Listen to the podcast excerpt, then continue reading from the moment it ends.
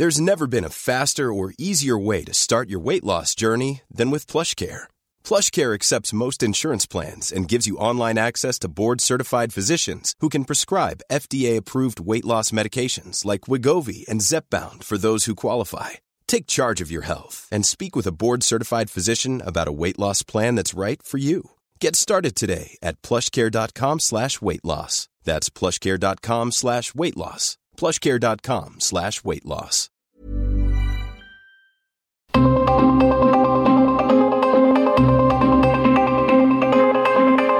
El Heraldo Radio presenta Zona de Noticias con Manuel Zamacona. Zona de Noticias, el epicentro de la información.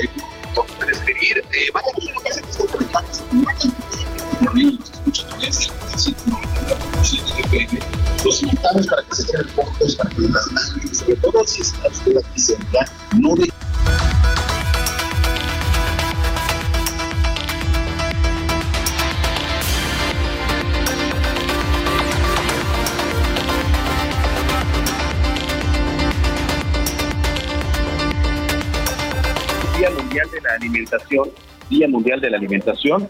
Por cierto, ¿qué alimentación nos damos aquí? Eh? Si yo hablo es de, la, de que nos jactamos los mexicanos de una de las mejores gastronomías. Y esto no le hablo nada más a nivel nacional, sino a nivel mundial. Y créanme que Monterrey, Monterrey tiene también de las mejores a nivel local. Nos, nos fuimos a desayunar una machaca, una sabrosa machaca con huevo deliciosa. Pero bueno, pues yo como siempre me doy las gracias por estar aquí con nosotros y también a visitar nuestra página www.heraldodemexico.com.mx, te repito, www.heraldodemexico.com.mx. Ahí también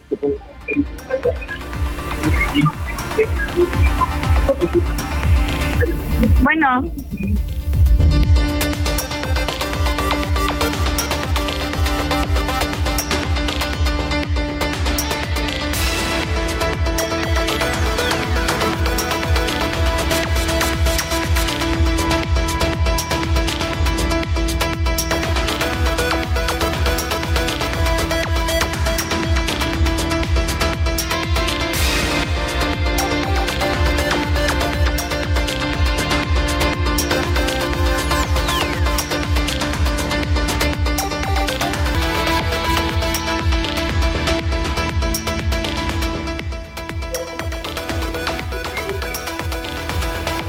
platico que Mario Cedillo Jiménez estuvo secuestrado casi 15 horas luego de ser levantado por un comando. transitaba sobre la carretera de la ciudad de Nuevo León, allá en Tamaulipas, casi en la frontera con Estados Unidos. El alcalde de Guerrero, Coahuila, fue secuestrado junto con ocho personas más, entre familiares e integrantes de su gobierno, que regresaban del cuarto tianguis de pueblos mágicos celebrado en el estado de Oaxaca.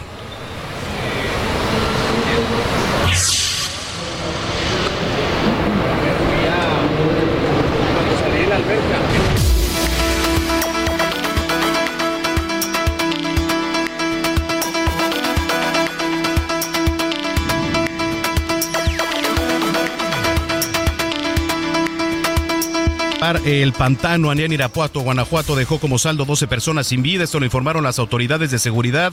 De acuerdo con información preliminar, las personas sin vida son seis mujeres y también seis hombres. Especialistas de la Secretaría de Agricultura y Desarrollo Rural confirmaron el primer caso de influencia aviar AHN51 de alta pues potencia también en un halcón. Fíjese, en la cuenca del río Lerma, en el Estado de México, sin embargo, con esta detección también alertaron que los humanos pueden contraer el virus. El gobierno mexicano instó a los inmigrantes venezolanos a no formar caravanas, señalando que quienes lo hagan dejarán de ser elegibles para ingresar a Estados Unidos bajo un nuevo esquema humanitario anunciado esta semana. Severas inundaciones en por lo menos 300 viviendas y más de 100 comercios en la cabecera municipal de eh, Pichucalo. Esto en Chiapas es el saldo que dejaron las lluvias ante el paso de la tormenta tropical Carl, estacionada en el Golfo de México. Le platico que la jefa de gobierno Claudia Sheinbaum realizó una visita de supervisión al taller del Rosario del Metro donde se llevó a cabo el encendido del primero de los 29 trenes nuevos de la línea 1. Estamos en el taller del Rosario, estamos revisando el avance de la nueva línea 1 del metro. Y aquí en, el, en este taller ya está eh, el nuevo tren que llegó a la Ciudad de México, está ya por llegar el segundo, ya se están fabricando los siguientes trenes en una planta en Querétaro. Bueno, y en temas internacionales, el presidente de China, Xi Jinping, aseguró que nunca va a renunciar al derecho a usar la fuerza en Taiwán, pero que se va a esforzar por lograr una solución pacífica. Taiwán respondió que no va a retroceder en su soberanía ni comprometerla a la libertad y la democracia. Un sismo de magnitud 6.3 se produjo este domingo en el Océano Pacífico entre Centroamérica y las Islas Galápagos, según el Servicio Geológico de Estados Unidos, pero afortunadamente no se reportaron daños. En los deportes, América va por el título y no conforme con el 6-1 en ida, ¿eh? Las Águilas le volvieron a pasar por encima al Puebla, ahora en el Estadio Azteca y repitieron la dosis 5-1 esta vez, mientras que los Rayados del Monterrey, que por cierto, ahí anduvimos eh, en el...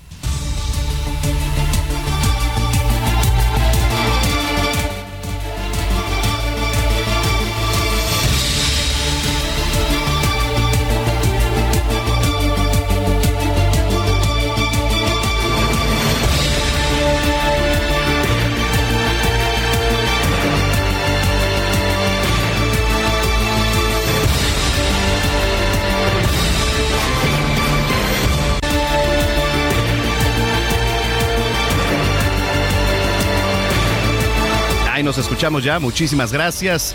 Eh, bueno, es que de repente hay un poco de interferencia, quiero decirle aquí con la comunicación, pero bueno, aquí estamos ya al 100. Le platicaba que los Astros de Houston vencieron el sábado 1 por 0 a los Marineros de Seattle, y avanzaron a los playoffs de las grandes ligas en un juego que registró un récord de 18 entradas. 18 entradas prácticamente sin anotación. Bueno, y en el clima vamos a enlazarnos hasta el López, Patricia López, para conocer las condiciones del clima. Adelante, Pati, muy buenas tardes.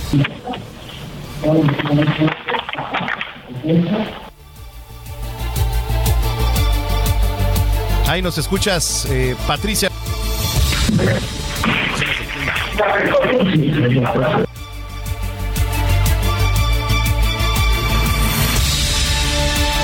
Bueno.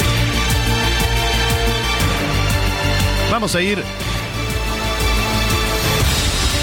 Gracias, gracias. Vamos a ir hasta el servicio meteorológico.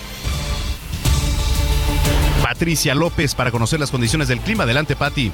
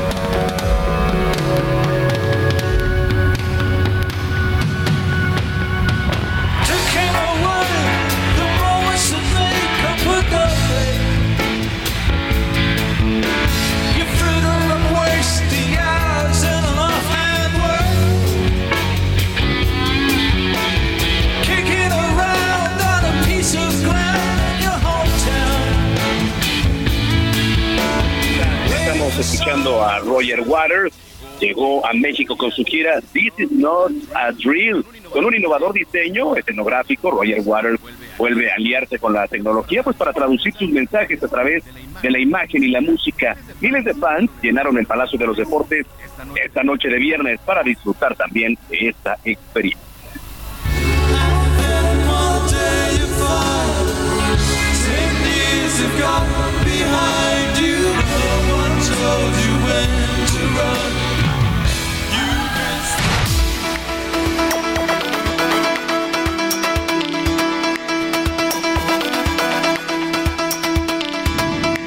Pues ya son las eh, 2 de la tarde con 11 minutos en el tiempo del centro de la República Mexicana. Hubo un ataque en un bar de Guanajuato. No es nada raro. Y qué lástima decir todo esto, nada raro. Los, la violencia que sigue ahí en el, en el estado de Guanajuato dejó 12 muertos y 3 personas lesionadas. Vamos a ir hasta Guanajuato con nuestra compañera Gabriela Montejano. Adelante, Gabriela.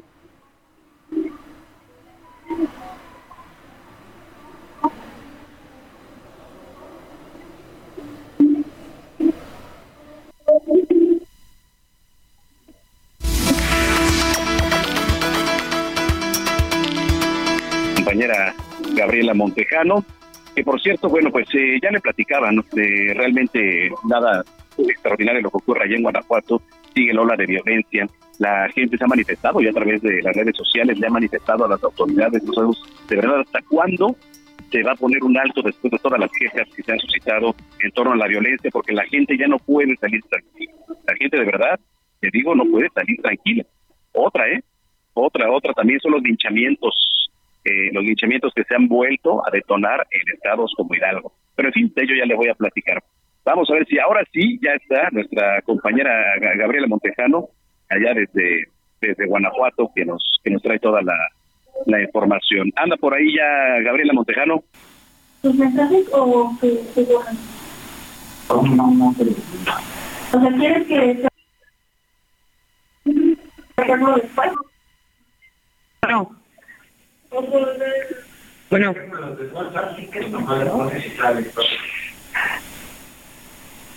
Bueno. Sí, bueno. Bueno, es que no oigo.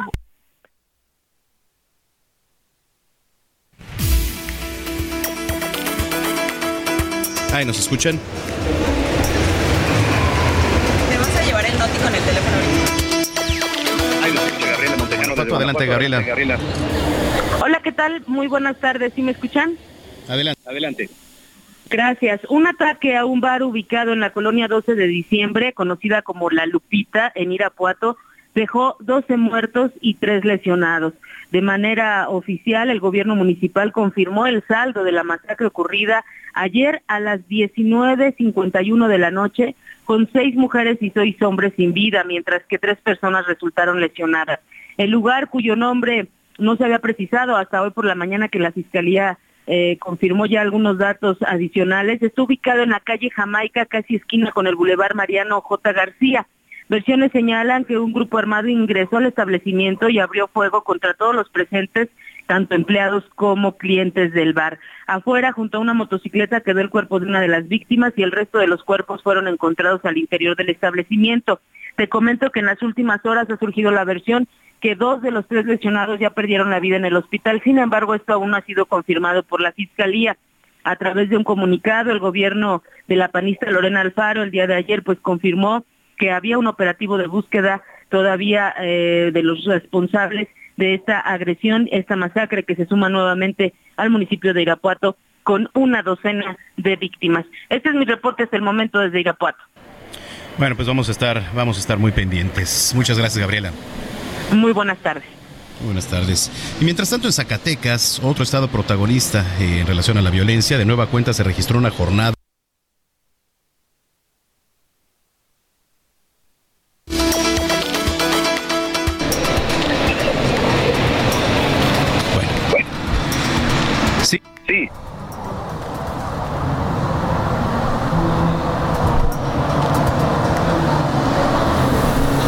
Tres muertos y un herido fue el saldo de dos agresiones directas en los municipios de Calera y Enrique Estrada durante la noche de este sábado en la entidad zacatecana. En dos hechos distintos se registraron las dos agresiones. El primer hecho se suscitó en la calle Laguna de Términos de la colonia Ricardo Monreal, en Calera en donde se reportó una agresión de arma con arma de fuego. Según la información de las autoridades en materia de seguridad, acudieron al reporte donde localizaron a dos personas sin vida y una más que se encontraba lesionada, misma que fue trasladada a recibir atención médica. Las corporaciones identificaron tanto a las personas sin vida como al lesionado que corresponden al sexo masculino. Minutos más tarde, en el municipio de Enrique Estrada, se reportaron detonaciones de arma de fuego en la calle 16 de septiembre de la colonia Centro, en donde se localizó a un hombre sin signos vitales. Según la información de la vocería de la Mesa Estatal de Construcción de Paz, indicaron que en ambos casos la Policía de Investigación y peritos de la Fiscalía General de Justicia del Estado llevan a cabo las diligencias periciales correspondientes, mientras que las corporaciones de seguridad se han desplegado para tratar de, ubicar y detener a los responsables. Desde Zacatecas para el Heraldo de México, Estefanía Herrera. A Hidalgo con José Ignacio García, que también nos tiene información importante. José Ignacio García desde Hidalgo. El gobernador del estado, Julio Menchaca Salazar, informó que uno de los 13 municipios involucrados en la red de corrupción devolvió 50 millones de pesos. Sin embargo, esta situación no exime a los ayuntamientos de sus responsabilidades penales. El mandatario estatal no dijo el nombre del ayuntamiento implicado, pero consideró que se trató de un acto de buena fe, por lo que espera que los demás municipios también repliquen estas acciones en favor del erario, pues se tratan de recursos económicos públicos. De acuerdo con el jefe del Ejecutivo de la entidad, se acogió a los criterios de oportunidad para buscar la recuperación de los montos faltantes, aunado a que se pretende combatir la corrupción de forma eficaz y también la impunidad. Agregó que hay otro alcalde que está dispuesto a devolver los montos faltantes, por lo que esperarán a que los próximos días se den a conocer más situación sobre el uso de los recursos públicos de la entidad. Asimismo, Añadió que los ediles están acudiendo a la Procuraduría General de Justicia del Estado de Hidalgo para rendir respectivas declaraciones sobre las presuntas irregularidades en el manejo de los recursos de los ayuntamientos, por lo cual no pueden dar a conocer la información hasta que concluyan las indagatorias correspondientes. Menchaca Salazar mencionó que tanto la Procuraduría Estatal como la Secretaría de la Contraloría Estatal efectúan las indagatorias correspondientes por un pendiente de 522 millones de pesos en 13 ayuntamientos, además de que se han detectado irregularidades que han afectado al menos a dos secretarías estatales durante la pasada administración estatal encabezada por Omar Fayad Meneses. Asimismo, las autoridades estatales pidieron a la población paciencia en cuanto se den a conocer mayores datos sobre las indagatorias que realizan en la red de corrupción contra los ayuntamientos del Estado, así como las diferentes dependencias estatales. Es la información que tenemos desde el Estado de Hidalgo. Bueno, esto en Hidalgo, esto le repito en Hidalgo. Y mientras tanto en Tamaulipas liberaron al alcalde y a los funcionarios desaparecidos en Coahuila. Esto lo informó el gobernador Américo Villarreal. Eh, Carlos Juárez desde Tamaulipas, adelante. Hola, ¿qué tal? Muy buenas tardes, qué gusto saludarte a ti a todo el territorio. Así es, después de 15 horas de haber estado secuestrado por civiles armados de un grupo delictivo que opera en los límites de Tamaulipas y Nuevo León, el alcalde Mario Cedillo Infante, su familia y un grupo de funcionarios municipales eh, fueron librados. Eh, esto, bueno, sobre la presión que aplicaron los gobiernos de Coahuila y Tamaulipas, así como los operativos de búsqueda que realizaron principalmente en las brechas del municipio de Nuevo Ladero, que colinda justamente con Nuevo León y Coahuila. Cabe señalar que desde muy temprano el gobernador de Tamaulipas, Américo Villarreal Anaya y su homólogo de Coahuila hablaban por teléfono y activaban los operativos de búsqueda. Incluso el gobernador Riquelme también había eh, puesto en operación un operativo para localizar a estas personas. Hay que señalar que estos, estos funcionarios, la familia del alcalde y el alcalde, venían de regreso de Oaxaca y pasaron por Tamaulipas cuando ellos reportaron cerca de las 11 de la noche del viernes que eran seguidos por dos camionetas que eh, estaban eh, con civiles armados y los retuvieron. Se perdió la comunicación y eso generó la que se emitiera la alerta. Cabe señalar que la Fiscalía General de Justicia del Estado de Tamaulipas no dio a conocer eh, a través de una fuente que no se interpuso ninguna denuncia. Sin embargo, ante la movilización que se hizo y el caso, ya se abrió una carpeta de investigación para dar con los responsables de este secuestro. Es la información que te tengo respecto a este tema, Manuel. Vamos a estar pendientes. Te agradezco mucho la información, Carlos. Muy buenas tardes. Buenas tardes. Aquí en la capital, la jefa de gobierno cerró su gira por la capital con motivo de su cuarto informe. Carlos Navarro tiene la información. Adelante, Carlos. Buenas tardes, Manuel. Te saludo con gusto a ti, al auditorio, y te comento que la gira por la Ciudad de México fue concluida ayer por la jefa de gobierno, quien reportó una asistencia acumulada de 130 mil personas. La mandataria realizó su último ejercicio de rendición de cuentas en la explanada de la alcaldía Azcapotzalco, donde destacó los avances de sus cuatro años de gobierno. Escuchemos. Estamos cerrando este esfuerzo de rendición de cuentas el día de hoy es el, la asamblea, el informe número 16 de todas las alcaldías de la Ciudad de México. Normalmente los gobernantes informan frente al Congreso de la Ciudad de México. Dan su informe cada año frente al Congreso. Y este año que bajó la pandemia, que estamos en mejores condiciones, decidimos que íbamos a recorrer las 16 alcaldías de la Ciudad de México. Creo que nunca se había hecho este ejercicio. En este ejercicio participaron 130 mil personas en la Ciudad de México. Es como si hubiéramos llenado el zócalo de la ciudad. La mandataria capitalina abordó temas como seguridad, movilidad, educación, salud, vivienda, incluso en los 16 informes con eh, una explicación similar, nada más abordaba los casos específicos de cada alcaldía. Te comento, Manuel, que la gira de la jefa de gobierno inició realmente el pasado 3 de octubre cuando acudió al Auditorio Nacional ante 9.600 personas y así le siguieron 17 informes más, incluyendo el oficial ante el Congreso Capitalino. Manuel, la información que te tengo. Bueno, pues ahí está la información. Muchísimas gracias. Gracias, Carlos. Hasta luego, buenas tardes. Muy buenas tardes. Al inicio de este espacio le platicaba que cada 16 de octubre, desde 1979, se conmemora el Día Mundial de la Alimentación, que es una celebración promovida por la Organización de las Naciones Unidas para la Agricultura y la Alimentación, con el claro objetivo de disminuir el hambre en el mundo. Propósito que, bueno, también busca la Agenda 2030 con su meta de hambre cero.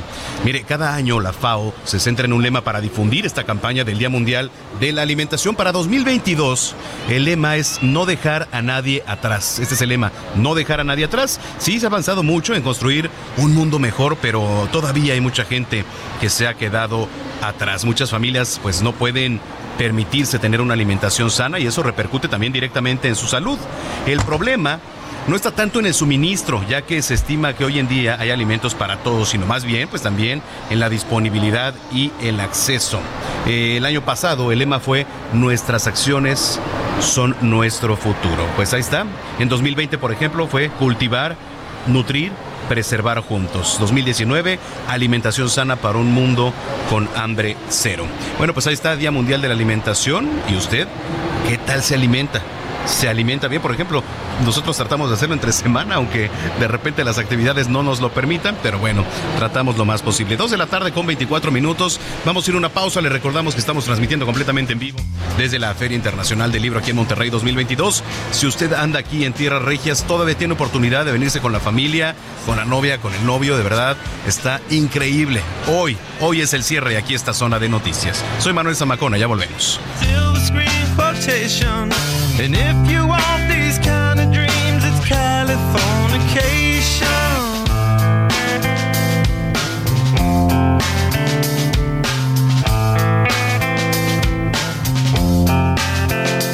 It's the edge of the world in all of Western civilization. The sun may rise in the east, at least it's settled in a final location. It's understood that Hollywood sells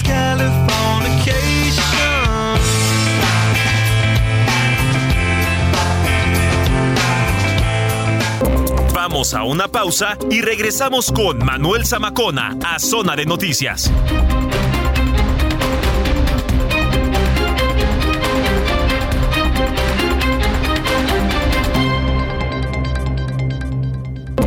Ya estamos de regreso en Zona de Noticias con Manuel Zamacona por el Heraldo Radio.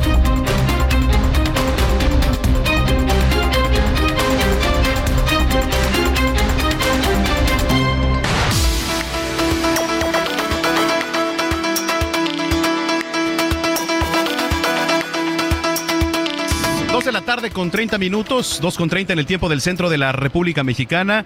Muchísimas gracias por continuar con nosotros aquí a través de la señal de Heraldo Radio, transmitiendo completamente en vivo desde la Feria Internacional del Libro aquí en Monterrey 2022. Bastante gente que se ha dado cita aquí en lo que es la clausura, la culminación de esta gran diversidad, esta gran variedad que hemos podido encontrar a lo largo pues, de esta semana, donde Heraldo Radio ha estado presente. Y bueno, también eh, con invitados especiales. Hoy no, no es la excepción. Vamos a cerrar con broche de oro, por supuesto, este ciclo de entrevistas que hemos tenido a lo largo de este espacio que es zona de noticias y me da mucho gusto recibir a Lorenia Canavati. Lorenia, fíjate qué curioso, ¿no? Porque de repente hacemos con Lorena, pero es Lorenia Canavati, presidenta del patronato del Festival Internacional de Santa Lucía, Monterrey. Lorenia, bienvenida. Muchas gracias, Manuel. Un gusto estar aquí con ustedes el día de hoy en este espacio maravilloso que tienen aquí en la Feria del Libro y como dices, pues está llenísimo el día de hoy mucha emoción de estar aquí Hoy último todo día, esto. último día prácticamente, quedan unos minutos todavía, así que invitamos a la gente a que se dé una vuelta. Oye, a ver, estamos hablando de lo que es el Festival Internacional Santa Lucía, que ya comenzó en el mes de septiembre, pero que todavía le queda cuerda. Así es, empezamos el 18 de septiembre con una gran inauguración y a partir de ahí exposiciones, diálogos, ciclo de cine, una semana de arte, arquitectura y diseño en la que estamos ahorita actualmente. Eh, bueno, Vienen todos los espectáculos a partir del jueves 20 de octubre Ajá. hasta el 6 de noviembre, en el que va- tenemos en total 335 eventos, vienen de 32 países participantes, además tenemos excelente talento nacional y local también. Sí. Y bueno, eh, es un gran espectáculo y un gran festival y además celebrando el 15 aniversario en esta edición. Ya el 15 aniversario. Estamos hablando, Lorenia, que, bueno, se presentan que eh, conciertos, ferias, eh, una serie de espectáculos también. Digo, aquí tenemos el folleto, ¿no? Es. Para hacer un poquito que más. los invito a, a- a revisar en Festival Santa Lucía. Pueden Sí. descargarlo en Facebook, en Instagram, para que pues aquellos que no viven aquí nos vengan a visitar. Pero además los que no puedan venir lo van a poder disfrutar en línea, porque todos Sí. los espectáculos principales los vamos a transmitir en línea. Pero por ejemplo estrenamos este 20 de octubre con Diablo, que es este espectáculo de America's Got Talent que puedes ver aquí, Ah, eh, que tiene elementos arquitectónicos gigantes, fue finalista en, en America's Got Talent y es acrobacia, gimnasia, baile, es algo espectacular. Al día siguiente tenemos, por ejemplo, la super orquesta de la Escuela Superior de Música y Danza celebrando su 45 aniversario con Abdiel Vázquez como director Sí. y pianista. Tendremos al Gran Silencio en su 30 aniversario. Ándale. El Ballet de Monterrey con Le Corsar. Tenemos a Kamea Dance Company, que es de Israel, eh, con una danza contemporánea maravillosa. Hay un- una sorpresa también, que es el Bronco Sinfónico, el grupo Bronco con un sinfónico. que Ya vi los espectaculares aquí, ¿eh? Está buenísimo. Yo lo acabo de ir a ver. de frac. Lo acabo Así de ir a es. ver hace 15 días a Bronco, digo, no es sinfónico, va a estar muy interesante, Nunca pero han hecho un sinfónico en su vida. Exacto. Lo estamos produciendo el Festival Internacional de Santa Lucía por primera vez, un sinfónico. Sí. Entonces, bueno, estamos muy entusiasmados. Viene Tania Libertad Ándale. con un homenaje a Armando Manzanero. Vienen Gypsy Kings. En fin, hay de verdad. ¿Cuándo viene Gypsy Kings? Que yo voy a venir ese día. Ándale, ¿eh? muy bien, ya, soy te fan. agarramos. Yo soy Viene fan. el 26 de octubre. Estará aquí Gypsy Kings y ¿Sí? ya. Sí, sí, sí. Ajá. Entonces aquí te 26. esperamos el No, 26 de octubre. que Muy pronto, qué ¿no? bueno, porque para que no vengas de pisa y corre como ahora esta vez. Totalmente. Oye, a ver, hay que recalcar algo, digo, eh, y lo vemos ahora en este marco de la Feria Internacional del Libro. El tema de, de la pandemia nos dejó muchas cosas malas y buenas, ¿no? Para reflexión. Pero el uso del cubrebocas, el regreso de la normalidad, creo que va dando mucho desarrollo y otra vez apertura a cosas que nos pausaron de repente muchísimo. Así es, y bueno, nosotros nunca dejamos de tener festival, y esto es bien importante decirlo. En el 2020 tuvimos shows de drones en diferentes puntos de la ciudad, maravillosos, con plataformas móviles para llevar esperanza y luz a todos los hogares, y empezamos con estas transmisiones en línea, con conciertos a puerta cerrada. Y esa parte que dices, nos dejó aprendizajes, este es un gran aprendizaje para nosotros, pues ahora a través de estos espectáculos que podemos transmitir en línea llegamos a todas partes del mundo. Y también muchos países nos apoyan ahora para poder traer estos espectáculos, que siempre las embajadas han sido un apoyo maravilloso para el festival, pero vemos cómo a través de la pandemia esto ahora es mucho mayor.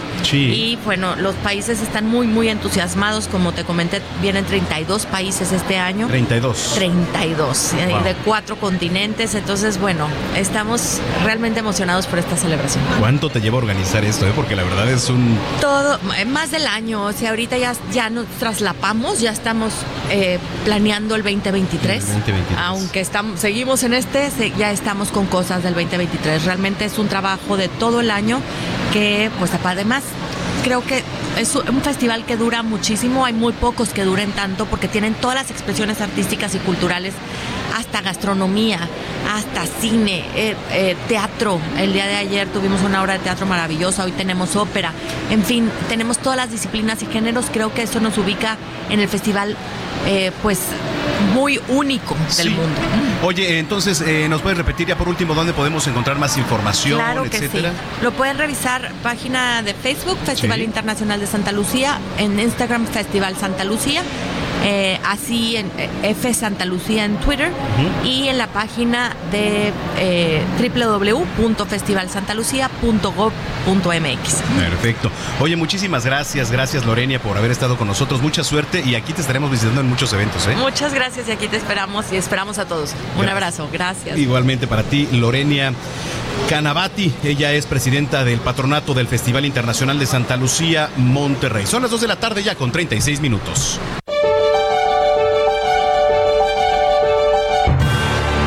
Cámara, acción con Gonzalo Lira.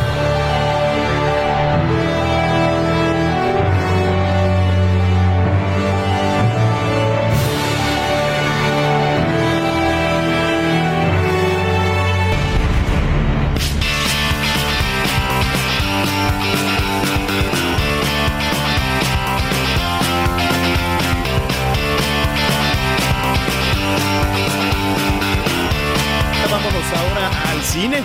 Las mejores recomendaciones las tiene el zar del cine, que es Gonzalo Lira. Adelante, mi estimado Gonzalo, ¿cómo estás? Muy bien, Manuel, ¿tú cómo estás? Bien, pues saludándote aquí desde la Feria Internacional del Libro de Monterrey 2022, que está buenísima. Mira nada más, pobre de ti. Oye, pues yo te tengo una, exacto, te tengo una buena recomendación. Y fíjate que es curioso que estés en una feria de libro, porque el material original de la serie de la que te voy a platicar es precisamente un libro y es un libro que ya había sido llevado a la pantalla, Manuel, había sido llevado a la pantalla grande, eh, al cine en particular en dos ocasiones. Primero en una versión sueca y después en una versión en Estados Unidos. Se trata de Déjame entrar, o el título en inglés Let the Right One In, que originalmente es la historia de una niña vampiro que empieza a desarrollar una relación con un niño que es buleado en un pueblo de estos donde prácticamente todo el año es de noche. Y, la relación que empiezan a desarrollar entre ellos al mismo tiempo pues que ella se va deslindando de una, una figura paterna que en, las películas no es necesariamente su padre, pero que ahora en la serie sí es el padre de la niña y que precisamente la serie con lo que juega es con esta historia de esta niña que lleva muchos años siendo niña, eh, que es una niña vampiro, y su padre que debe de hacer todo lo que sea, como lo hacen todos los padres, por asegurar la supervivencia de su hija, aunque bueno, en este caso pues, ¿qué es lo que necesitas tú para asegurar la supervivencia de un vampiro? Pues nada más y nada menos que cuerpos frescos con sangre fresca. Entonces, ahí es donde entra el dilema de, esta serie, ¿no? Hasta dónde está dispuesto un padre a hacer lo que sea por su hija, en este caso, eh, aunque eso tenga que ser asesinar y drenar sangre de otras personas. Parece que escuchemos al actor que interpreta a su padre, que es mexicano, nominado al Oscar de Bichir. Venga, vamos a escuchar. Cada trabajo presenta un, reto distinto, tal vez un riesgo también. Y este ha sido uno de los más, más complejos que yo he podido realizar, porque yo no he hecho mucho el género, el, género fantástico, sobre todo en televisión. Y el gran reto de, una serie es que tienes que conservar esta misma energía, eh, además de todo lo que significa un personaje durante varios meses. Ahí lo tenemos. Y, precisamente, ¿no? Digo, una cosa es conservar la energía, mantenerse en personaje, pero sabemos que los grandes actores, y Fernando Chile es un gran actor, se involucran demasiado con sus personajes. Y, y precisamente yo le preguntaba cuál ha sido el más grande de los retos de este personaje en términos emocionales, ¿no? Porque además de Nian Bichir también es padre. Eh, recientemente sabemos que eh, perdió a su pareja, que falleció su pareja, entonces pues meterse en esa dinámica en la cual interpreta un personaje que deja todo por la familia, pues debe de hacerle tocar fibras sensibles y esto fue lo que me dijo el actor. Yo creo que la mayor dificultad con la que yo me topé aquí fue, yo, yo necesitaba encontrar en dónde en mí esta capacidad que tiene Mark de estar dispuesto a cruzar líneas tan peligrosas como las que él cruza con tal de tener a su hija a salvo, ¿no? Yo creo que todos los que somos padres eh, sabemos que estamos dispuestos a absolutamente todo con tal de mantenerlos a salvo, con tal de darles un futuro mejor, pero por las cosas que atraviesa Mark son, son duras. Ahí está Manuel. La verdad es que vale mucho la pena, no solo por el terror, sino justo por, por las implicaciones eh, que pues cuando uno piensa en la fantasía, en los vampiros, en los monstruos, lo que menos piensa es que uno pueda identificarse en una situación cotidiana, pero pues creo que logran encontrar ahí un punto en el que cualquiera se puede eh, pues reflejar con el personaje que hace de Bichir en esta serie de Déjame entrar. Desde luego, aparte se ve muy interesante. ¿Esa dónde la podemos encontrar, Gonzalo? Esta la van a poder encontrar eh, ya a partir de la próxima semana en la plataforma de Paramount Plus. Eh, que la verdad tiene, tiene cosas interesantes por ahí. Eh, es en la que pueden encontrar South Park, por ejemplo, que para mí sigue siendo una de las series más irreverentes y divertidas que, que se están haciendo. Y pues esta vale bastante la pena. Vale bastante. ¿Qué más? Me parece perfecto. Apuntada en Paramount Plus. Ahí está. Perfecto. ¿Hola, Sí, sí, sí. Ahí nos escuchas. Ya, ya les escucho. Sí, te digo, la verdad es que vale mucho la pena y también, digo, si ya andan en esas, que se lancen a buscar las versiones cinematográficas también para que hagan el comparativo. Y pues ya que andas en una feria de libro, Manuel, tráete a ver si por ahí encuentras el libro de Déjame entrar y, y así yo ya me aviento el paquete completo. Ya vi las películas, ya vi la serie, me falta el libro. Ándale, me parece perfecto. Ahorita lo voy a ir a buscar. Muy bien, mi estimado Gonza. Oye, la gente que te está escuchando allá en la Ciudad de México, aquí en Monterrey, ¿dónde lo puede hacer? ¿Dónde te puede seguir y ver? Claro que sí, me encuentran en todas las redes, estoy como Goni, arroba G-O-N-Y-Z, Gonzalo Lira. Ahí lo que necesiten son recomendaciones para que se vayan al cine, para que vean en plataformas. Eh, y nos vemos a partir de mañana, toda la semana, de lunes a viernes, ya lo saben, de 7 a 9 en las noticias de la mañana con Mario Maldonado, ahí en Heraldo Televisión, y también de 9 a 11 con Paulina Greenham y Alejandro Cacho en esta mañana. Muy bien. Pues te mando un abrazo, como siempre, estamos en comunicación. Otro de regreso, tráete un poquito de chicharrón de la Ramos, por favor. Cuenta con ello. Gracias, Gonzalo Lira, aquí en Zona de Noticias. Dos de la tarde ya con 43 minutos en el tiempo del centro. Hablemos de tecnología con Juan Guevara.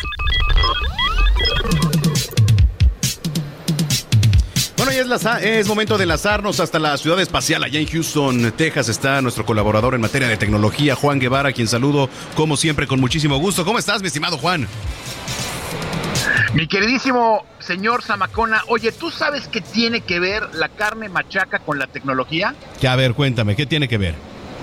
Absolutamente nada, pero cuando te regresas a México consígueme una carnita machaca porque hace años que no como una, ¿eh? Pero años, ya ni, ya ni me acuerdo cómo sabe, fíjate, nada más, qué vergüenza. Correcto, mi estimado Juan, me parece perfecto, cuenta con ello, cuenta con ello.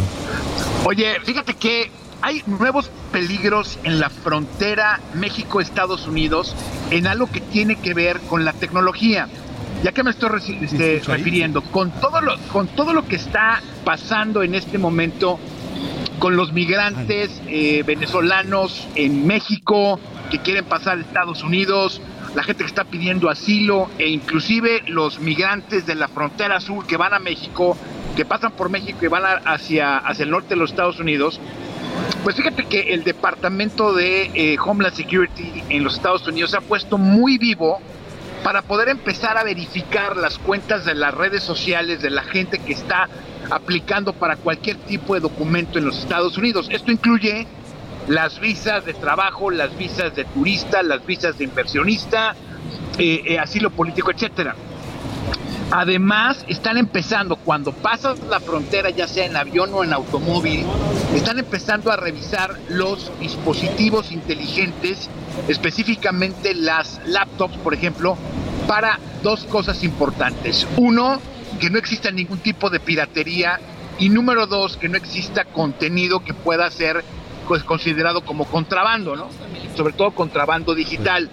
El contrabando digital pues incluye este software pirateado, incluye música que no debe de ser, las películas que la gente se vuela en los cines, ya sabes, ¿no? Que los mexicanos nos pintamos, pero ya sabes, ¿no? Nos pintamos perfecto para poder andar trayendo en los dispositivos este un montón de cosas piratas. Bueno, pues ahora la frontera cuando pases de México a Estados Unidos, un agente de migración te puede decir, pásele al cuartito eh, y déjenos revisar su teléfono inteligente, su tableta, su, eh, sus redes sociales, etc. Entonces, ¿qué es lo que hay que hacer? Primero, darse cuenta que esto existe, que en Estados Unidos un agente de migración tiene la facultad de poder revisar exactamente, vaya, te, te puede revisar de arriba abajo, este, física y emocionalmente y todo lo que traigas contigo. Entonces eso es importante que, la gente que esté cruzando la frontera, que vaya a ir a, este, a, una ciudad en Estados Unidos y vaya a pasar por automóvil o por avión,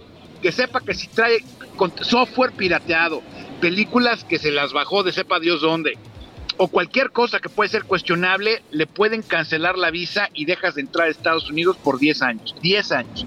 Número dos, que se fijen mucho en lo que están publicando en redes sociales.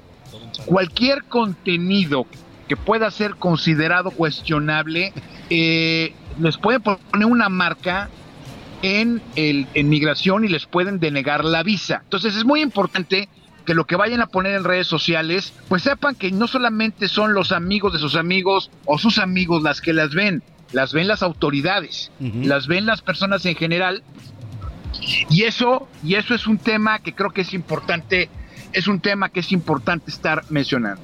Sí me escuchan por ahí, ¿verdad? Sí, te escucho perfecto, mi estimado Juan. Te escuchamos perfecto, mi estimado Juan.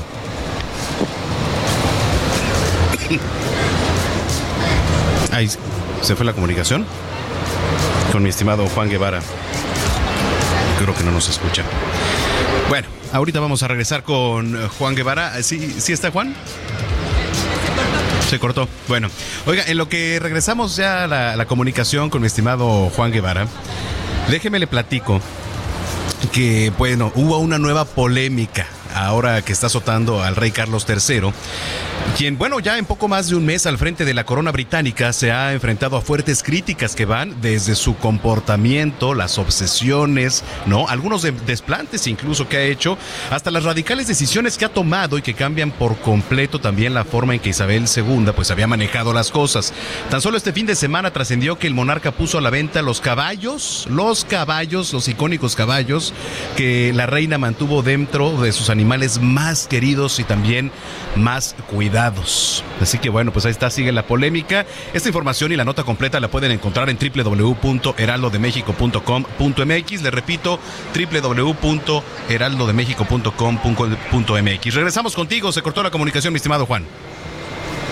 Mi querido Manolo Zamacona, bueno, nada más para concluir este eh, zona tecnológica, pues es decirles que hay que tener mucho cuidado con lo que llevan los dispositivos inteligentes cuando vayan a cruzar la frontera. Número uno, que sepan perfectamente bien que lo que, lo que publican en redes sociales va a ser revisado por el Departamento de Inmigración, va a ser revisado por las autoridades y cualquier contenido que se considere nocivo puede llevarlos a la que les, les deneguen la entrada o les deneguen la visa o la renovación de la visa. Número dos, que cualquier contenido que tengan pirateado en sus teléfonos inteligentes o tabletas puede ser revisado y se la están jugando muy grueso. Entonces, que sepan que esto ya no es una circunstancia de que puede ser un juego, puede generarles una cancelación de visa hasta por 10 años.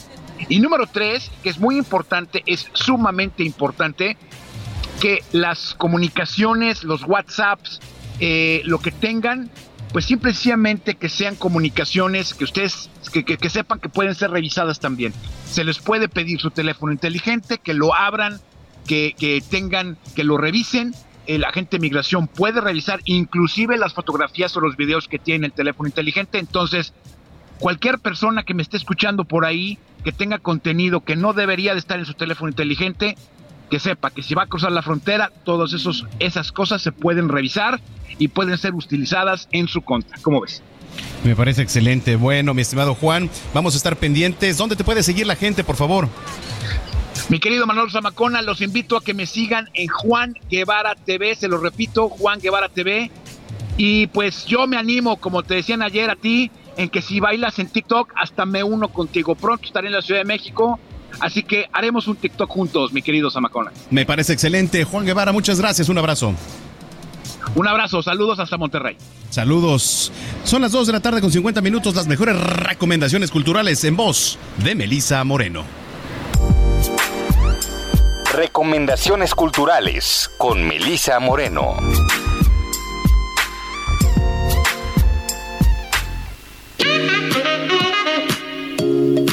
Bienvenidos a la Agenda Cultural del Heraldo de México. Yo soy Melisa Moreno y esta es nuestra selección para Zona de Noticias. Los Errantes o Ese Amor narra la vida de los dueños de un teatro itinerante, que luego de 20 años deciden romper su relación. El duelo los alcanza en una sierra donde supuestamente se encontrarían de nuevo como pareja. Pero las palabras ya no alcanzan y el sentido de lo que alguna vez fue su amor se les escapa de las manos. Se trata de la última obra de la trilogía de la Tierra, compuesta por los caminantes, los maromeros y los errantes de ese amor, la cual fue publicada recientemente por la editorial Paso de Gato. Los errantes o ese amor se presenta hasta el 17 de diciembre en el Foro La Gruta. Cuentos de buenas noches para niñas rebeldes, 100 jóvenes que están cambiando el mundo, dirige los reflectores hacia jóvenes extraordinarias que están dejando huella hoy en día. Al leer estas historias, las lectoras celebrarán a mujeres ya conocidas, como Greta Thunberg, Taylor Swift o Zendaya, pero también descubrirán a otras jóvenes promesas. Viajarán por el océano junto con la navegante holandesa Laura de Curry. Protegerán la selva del Amazonas con la activista ambiental Elena Walinga. Esta hermosa edición alienta a las niñas de todo el mundo a soñar en grande y a tomar acción sin importar su edad. Cuentos de buenas noches para niñas rebeldes, 100 jóvenes que están cambiando el mundo, es de Planeta Junior. Lago Algo presenta Shake Your Body con piezas de artistas internacionales como Pia Camille, Alicia Framis, Vivianca Curry, Rafael Domenech y Stefan Brueggemann. Shake Your Body replantea los conceptos del individualismo y sociedad. Es una exposición dirigida por el director creativo Jerome Sam y abre la posibilidad de conexión y transformación para experimentar cualquier acto o cambio común, provocando un despertar al reconectar con un cuerpo social, inclusivo y dinámico. Aquí verás instalaciones inmersivas, espacios intervenidos con grafitis, videos y animaciones en 3D, performance, estructuras luminosas, entre otras piezas. Para más información, consulta el Instagram lago-algo. Esta fue la agenda cultural de esta semana. Yo soy Melisa Moreno y me encuentras en arroba melisototota. Nos escuchamos la siguiente.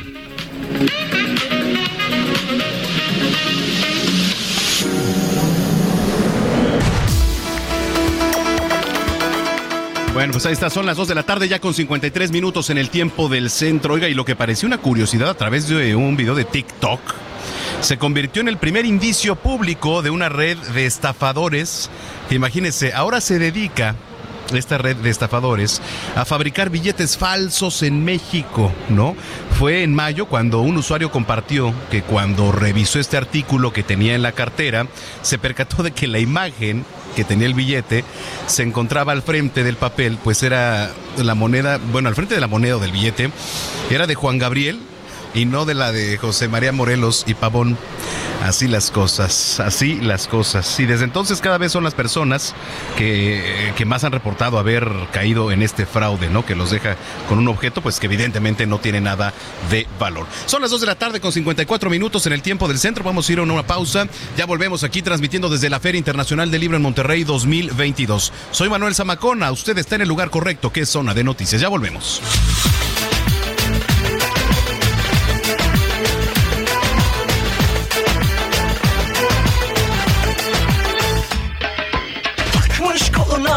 Adamını beni orta yerinden çatlatıyor Ağzımda sakızı şişirip şişirip arsız arsız patlatıyor Biz böyle Vamos a una pausa y regresamos con Manuel Zamacona a Zona de Noticias.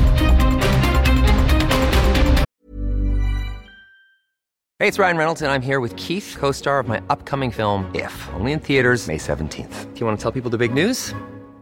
All right, I'll do it. Sign up now and you'll get unlimited for $15 a month in six months of Paramount Plus Essential Plan on us. Mintmobile.com slash switch. Upfront payment of $45 equivalent to $15 per month. Unlimited over 40 gigabytes per month. Face lower speeds. Videos at 480p. Active Mint customers by 531.24 get six months of Paramount Plus Essential Plan. Auto renews after six months. Offer ends May 31st, 2024. Separate Paramount Plus registration required. Terms and conditions apply if rated PG.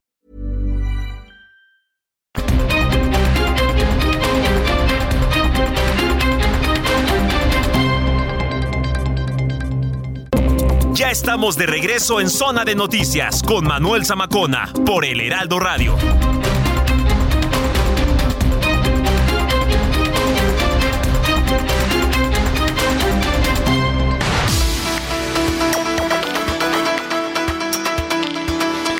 Ya son las 3 de la tarde en punto, las 3 en punto en el tiempo de la República Mexicana. Señoras y señores, muchas gracias por continuar con nosotros. Si es que ya estaba en sintonía, si lo acaba de hacer, bienvenida, bienvenido a este espacio de noticias que es el lugar correcto. Usted está en zona de noticias a través de la señal de Heraldo Radio, hoy transmitiendo completamente en vivo aquí desde la Feria Internacional del Libro Monterrey 2022, que por cierto, pues hoy culmina, hoy es el último día y todavía la verdad es que la gente está llegando en cantidades. Está llegando en cantidades, último día y la verdad, desde el estacionamiento, ¿eh? la fila está enorme para entrar, eso sí, bastante fluido aquí en Cintermex, que además es un, pues sí, digamos, centro de convenciones, un auditorio, un espacio muy amplio, muy grande, en donde se desarrolla y se lleva a cabo perfectamente esto que es la Feria Internacional del Libro. Ya hemos platicado con muchos autores, lo vamos a seguir haciendo. Aquí anda muy cerquita el gobernador de Nuevo León, Samuel García.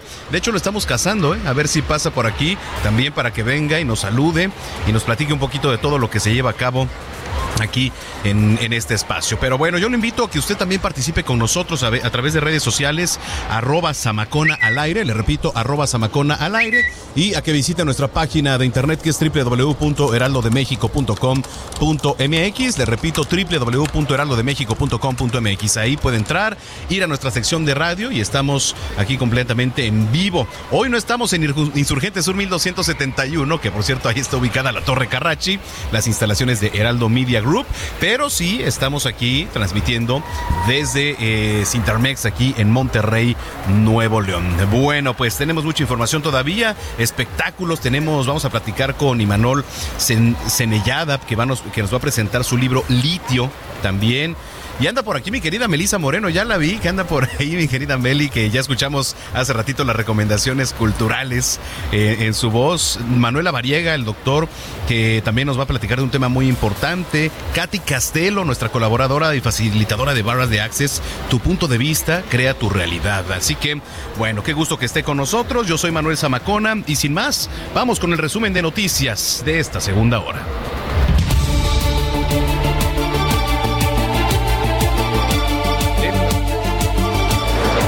Le platico que a unos días de que se registrara un socavón en Avenida Ignacio Zaragoza, esta importante vialidad que conecta a la Ciudad de México con el Estado de México volvió a ser noticia después de que un automovilista de una camioneta perdiera la vida.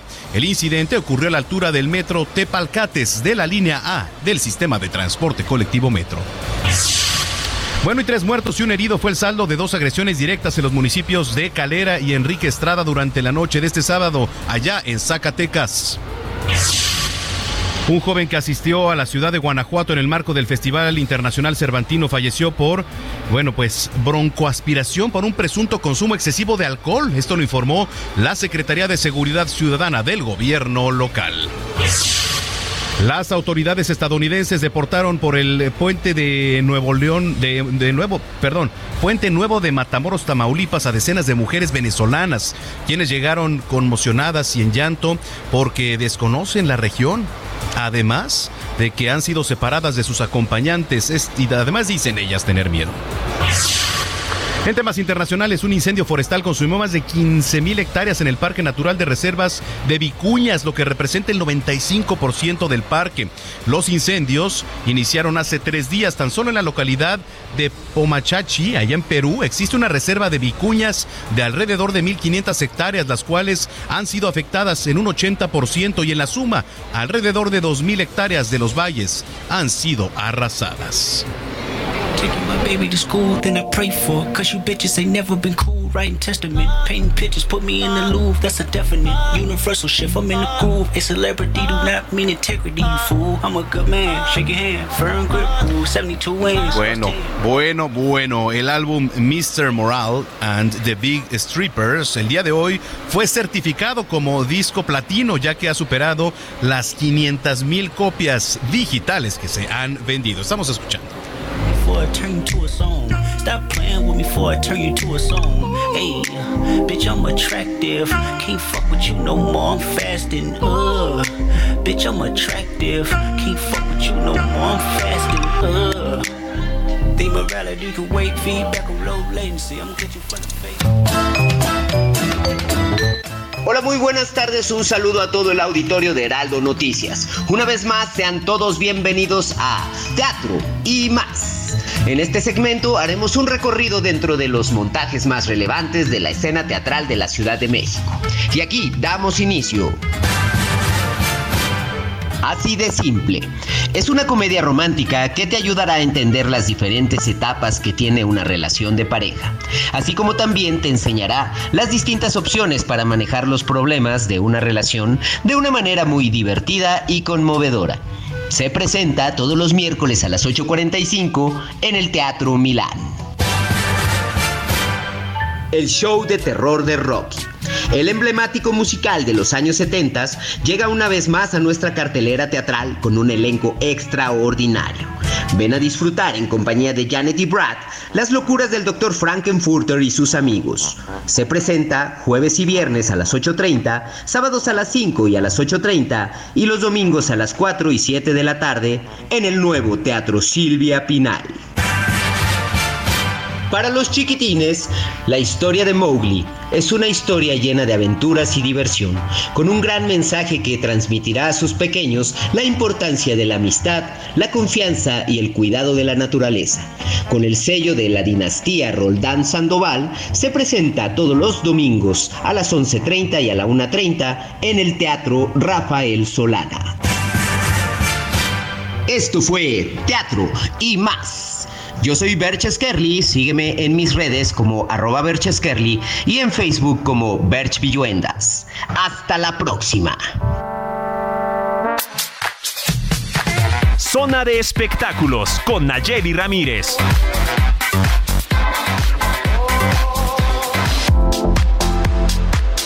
Bueno, pues ahí está, son las 3 de la tarde, ya con 7 minutos en el tiempo del centro del país. Vámonos hasta la Ciudad de México con los espectáculos. Nayeli Ramírez, ¿cómo estás, mi querida Naye? Hola, Manuel, ¿cómo están? ¿Cómo, ¿Cómo te la estás pasando? Deluxe, Deluxe aquí en la Feria Internacional del Libro, entre libros, deportes y gastronomía. ¿Qué te puedo yo decir? Más gastronomía que todo, pero bueno, ya. Qué padre, ¿no? Pues ahora come, come todo lo que puedas. Ya llegas y haces ejercicio. Eh, Me parece muy bien. Cuéntanos, ¿qué nos traes para hoy, Naye? Oye, tuvimos un fin de semana totalmente este, de locura porque tú sabes, regresó Roger Waters aquí a la Ciudad de México, estuvo en el Palacio de los Deportes. Pues más de dos años tuvimos que esperar para que este cantante, ex integrante de Pink Floyd, diera otra vez una cátedra de música, ya sabes, el domo totalmente iluminado. La verdad es que fue un espectáculo genial. Ni siquiera se le ven los 79 años que tiene, ¿eh? La verdad es que dejó un espectáculo increíble. Oímos pues varios de sus éxitos, eh, como eh, Comfortable Numb, como pues, The Wall, ya sabes, todos estos éxitos que tiene Roger Waters aquí y lo vimos dos días. Fue el viernes y luego el sábado se volvió a presentar, ¿tú crees? ¿Eso en dónde fue? En el Palacio de los Deportes. Ahora se me hizo raro porque como que el, no sé, siempre estamos acostumbrados a verlo en, en espacios muy grandes como el Sí. Foro Sol. Ahí estuvo, también estuvo en el Zócalo, no sé si te acuerdas, hace ya varios años que abarrotó totalmente el Zócalo. Él tiene uno de los récords también de asistencia. Exacto, sí, en- su momento rompió récord. es- exactamente, en su momento cuando se presentó rompió récord y ahora se presenta en el Palacio de los Deportes. Obviamente tuvo dos fechas, o sea, estamos hablando de, unos, de unas 40 mil personas más o menos que lo vieron. Y yo creo que estuvo bastante bien, pero sí se me hizo como que era un foro pequeñito, a lo mejor porque por eso él no estaba disponible, no sé, no sé la verdad, este, porque haya sido la razón de que hayan cambiado como el lugar para que se presentara, pero bueno, abarrotó y la gente salió muy contenta. dos noches ahí lo vimos, también ya anduvo pasando ahí por la ciudad en algunos lugares, como es su costumbre, porque a él le gusta mucho venir a México. Sí, pues qué padre, qué padre. Entonces dos fechas y supongo dos llenos ahí en el Palacio de los, de los Deportes. Totalmente, y también tuvimos a Jeppe, este artista chileno, se presentó en el auditorio Blackberry y ya sabes, este también es un venue muy chiquito, pero bueno, tuvo invitados de lujo como Stedman, como Daniel Espala y con quienes compartió el escenario para interpretar pues algunos de sus éxitos como Ansiedad y Timidez, que son de los más conocidos aquí en México. Fíjate que es una artista que, al que yo no le había puesto mucha atención, pero tiene muchos fans aquí en México y muchos fans de nicho.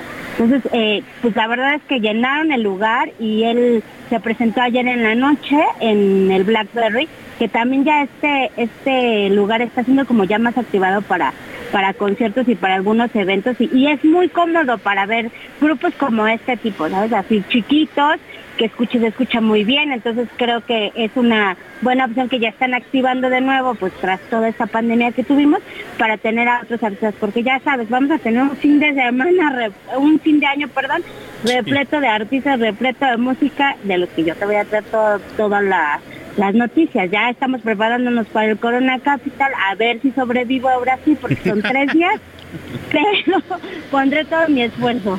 Me parece muy bien. Oye, pues quizá en esta edición sí te, sí te acompaña, mi querida Se viene eso, se viene el Hell and Heaven, si no me equivoco. Se viene también por ahí, bueno... Guns N' Roses. Eh, ¿Quién? Guns N' Roses también. La próxima... Bueno, Guns N' Roses se va a presentar aquí en Monterrey ya, eh, si no me equivoco, el próximo fin de semana aquí en el Palacio Sultán, ¿eh? Ah, claro, y después se va al Azul, al que era el Estadio Azul, ahí se presenta el 21. Correcto, muy bien. Y Cerrap lo vamos a tener también eh, gratis en el Zócalo, para ¿En serio? quienes quieren verlo. Sí, y ahí eso, ya ves que es su gira de despedida de los escenarios, Sí. entonces se va a presentar ahí. Estuvo en el Cervantino y este y se va a presentar acá en, en el Zócalo para despedirse de los. Va a estar, va a estar yo creo que emotivo, va a estar padre verlo. Bueno, para la gente que le gusta, yo creo que va a ser eh, es- va a ser como noche nostálgica, melancólica, así como para llevarte un vinito ahí al Zócalo. Oye, y sabes qué, te iba a decir también, eh, um, el día de ayer se llevó a cabo ahí en Campo Marte de la Ciudad de México un evento que se llama Home Run Derby X, ¿no? Eh, Ah, un evento de claro. béisbol, todo. Y bueno, de entre- dentro de pues toda la diversidad que hubo de entre comida, espectáculo deportivo, convivencia, cerró piso 21 por ahí. Ay, que y sí, sí, no, sí siento que iban a estar ahí porque es uno de los eh, de los eventos que estaban esperados estos fin de semana. También estuvo mucha, hubo gente, vi muchas historias de algunos amigos que estaban ahí. Sí, sí se puso padre y pues es pues un cierre bastante atractivo, ¿no? Con este, son colombianos, ¿no? Si no mal recuerdo, grupo este Sí, piso 21. Son, ajá, son colombianos aparte, ellos son muy queridos aquí también, ¿eh? Por su Sí. música y todo. Han dado varios conciertos, han acompañado a varias bandas. Empezaron como teloneros de algunas bandas importantes y mira, ya están dando sus conciertos solos y aparte sí tienen ya varios éxitos. No, ya tienen uno que otro. Muy bien, mi querida Naye. Oye, ¿dónde te podemos leer? ¿Dónde te podemos seguir? Ah, mis redes sociales es arroba Nayemay, Instagram y Twitter y pues me, me pueden leer en todas las plataformas del Heraldo Media Group y los domingos aquí contigo. Muy bien. Mi querida Naye, muchísimas gracias. Sigue trabajando mucho.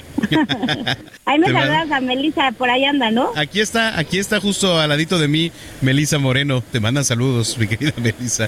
Bueno, muchísimas gracias. Claro que sí. Ahí está Nayeli Ramírez desde la Ciudad de México. Vamos a ir con la información de Luis Pérez Caurtab, que también le quiere platicar algo. Adelante, Luis.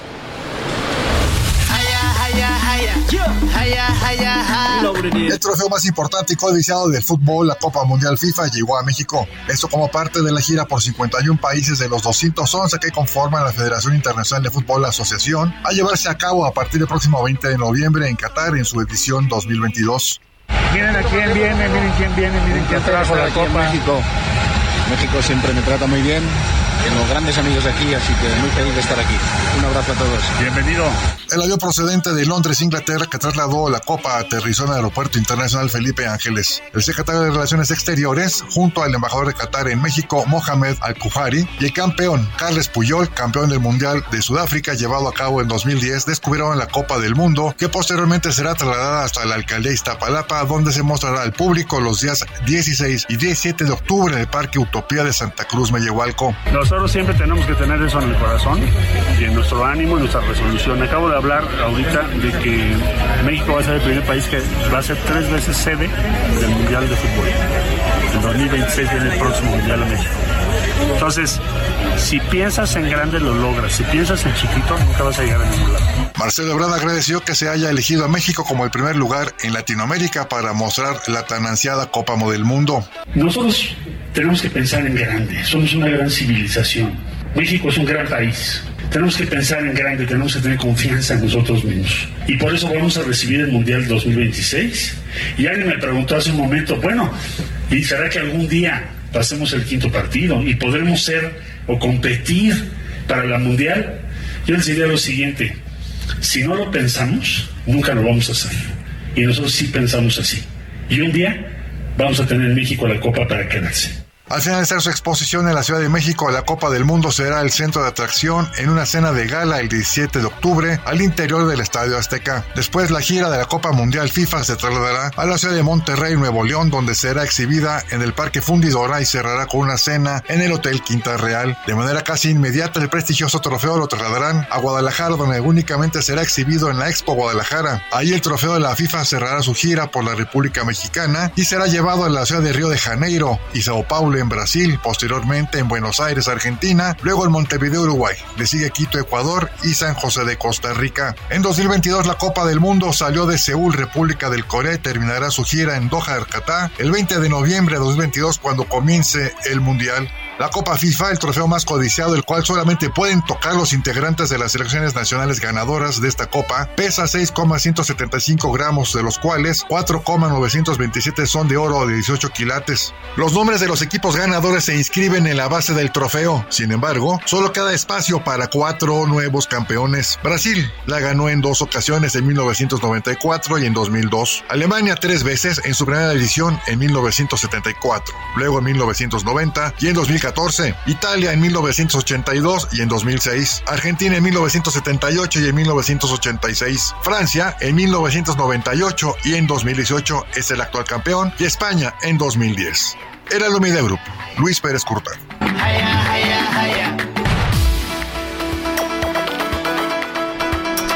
Son las 3 de la tarde, 3 de la tarde con 17 minutos en el tiempo del centro.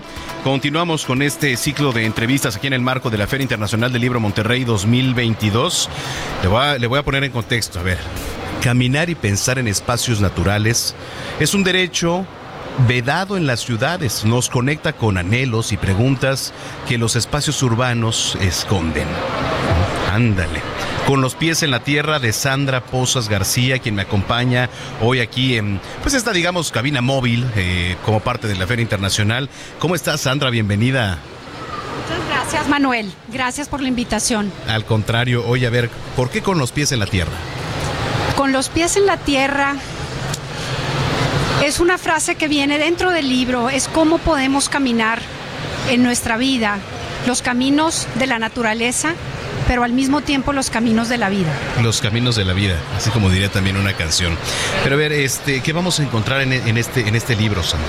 Mira, el libro consta de seis bitácoras. Hice seis caminatas alrededor del mundo. Tuve la oportunidad de caminar en espacios naturales como en Nueva Zelanda, en la Selva Negra, el Camino de Santiago, Escocia, Arizona y finalmente en el parque de mi colonia durante la pandemia. Un gran descubrimiento también. Todo esto durante la pandemia. Fueron desde el 2016, empezaron Ah. los viajes. Ok. ¿Qué te encontraste dentro de estos viajes? Me encontré inmersa en la naturaleza, descubriendo reflexiones muy profundas acerca de mí misma, de la vida y de la naturaleza misma. Em, fui escribiendo, es un libro muy ligero en el que contiene re- reflexiones muy profundas que yo viví, pero que al mismo tiempo son universales. Es como un ensayo y una crónica de estos viajes y de estos encuentros y de estas posibilidades que todos los seres humanos tenemos. Eh, oye, está padrísimo. ¿Qué fue eh, lo más, digamos, eh, difícil, espectacular que, compartes dentro de todo esto? O que te haya tocado también, por supuesto, vivir. Mira, yo creo que hay muchas partes este, importantes del libro o valiosas en cuanto a encuentros, eh, las tormentas caminadas o los espacios en donde hubo avalanchas de piedras y los, los viví como una metáfora también de la vida, cómo hay encuentros en el caminar inesperados y cómo, cómo sobrevivirlos y sobrepasarlos. Pero más que eso, y más que, es como esa fuerza que tenemos cada uno de nosotros y que la naturaleza misma nos lo refleja para animarnos a caminar, para animarnos a ir por lugares y caminos desconocidos, para disfrutar de esos encuentros inesperados que la vida nos presenta. Y yo los pude descubrir a través de la naturaleza. Entonces, pues los invito a todos a caminar a caminar por espacios naturales, a caminar por la vida, a estar atentos para estos encuentros. Y lo que nos podemos encontrar, ¿no? También en, en todos estos caminos. ¿Desde hace cuánto escribes, Sandra?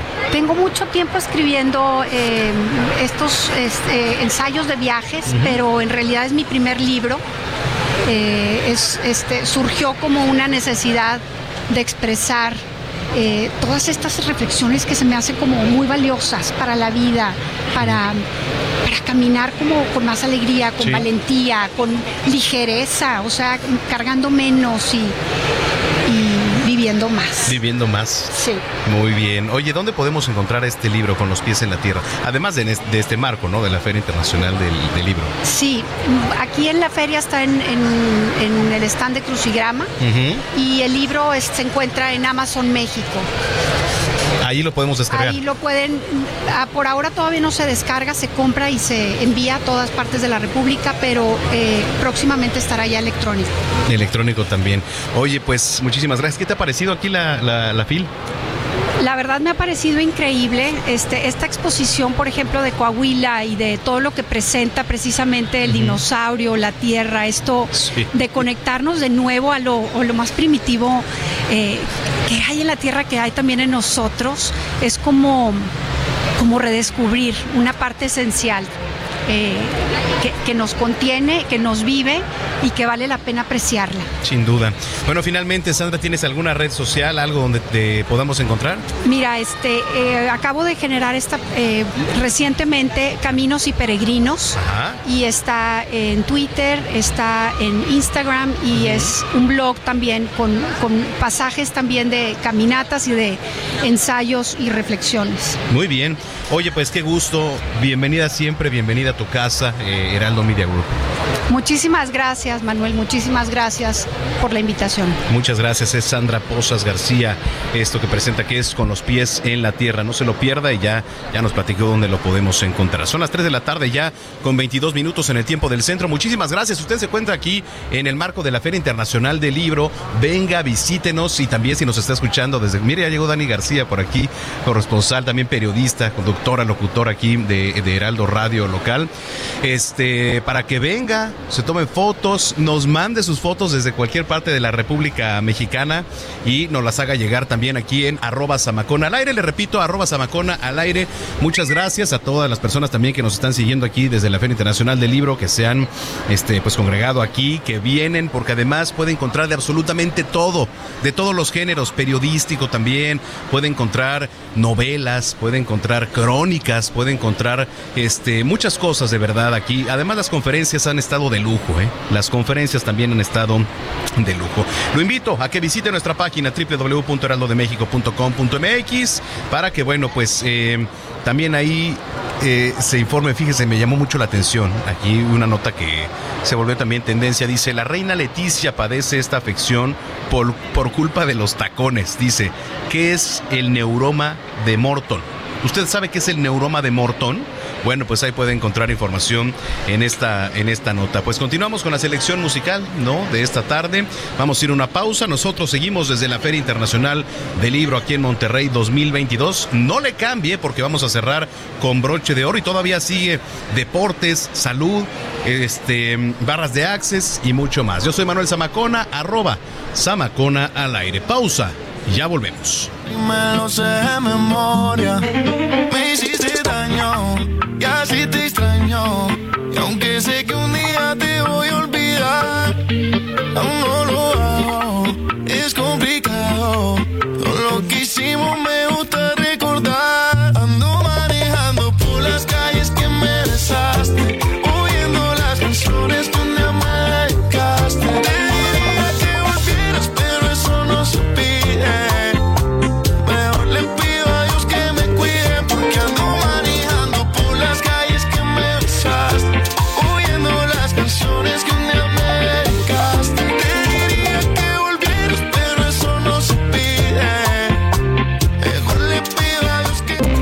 Vamos a una pausa y regresamos con Manuel Zamacona a Zona de Noticias.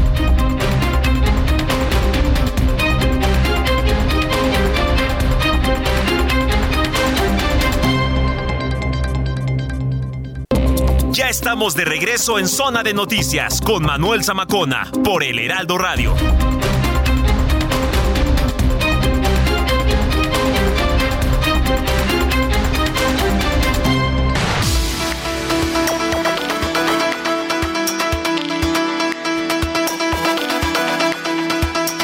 Las 3 de la tarde con 30 minutos, las 3 con 30 en el tiempo del centro del país. Muchas gracias por continuar con nosotros aquí en Zona de Noticias. Cerramos prácticamente ya la última media hora de información con broche de oro en este ciclo de entrevistas que hemos tenido en el marco de la Feria Internacional del Libro Monterrey 2022, que hoy culmina. Y bueno, pues creo que ha sido de los días que más gente ha recibido. ¿eh? Vemos una afluencia de gente bastante generosa aquí en este marco eh, en Monterrey, Nuevo León. Bueno, a ver, escuche usted. Dígame si no estas palabras le suenan corrupción, crimen organizado, mineras, impunidad, explotación y soborno, ¿no? Además, Litio es una novela sobre la ambición y corrupción en nuestro país, aquí en México, escrita por Imanol Canellada, a quien le doy la más cordial bienvenida aquí en este espacio. Imanol, bienvenido. Muchas gracias Manuel, qué placer estar contigo aquí en, en tu espacio. Muchas gracias. Gracias. Oye, Litio, platícanos de qué se trata. Bueno, Litio es una novela principalmente, eh, bueno, está ubicada en 2014, ubicada en la Sierra de Sonora, y en Canadá es una novela que viaja entre Canadá y la Sierra de Sonora, y lo que hace es atravesar un poco las vidas de, de una pequeña familia, eh, una, una mujer, dos mujeres, ¿no? Madre e hija, un socio, que tienen un pequeño rancho en la Sierra de Sonora, que tienen un invernadero, cultivan flores y que tienen la desgracia de estar encima de un yacimiento de litio, de un yacimiento de litio, eh, que tiene un enorme potencial.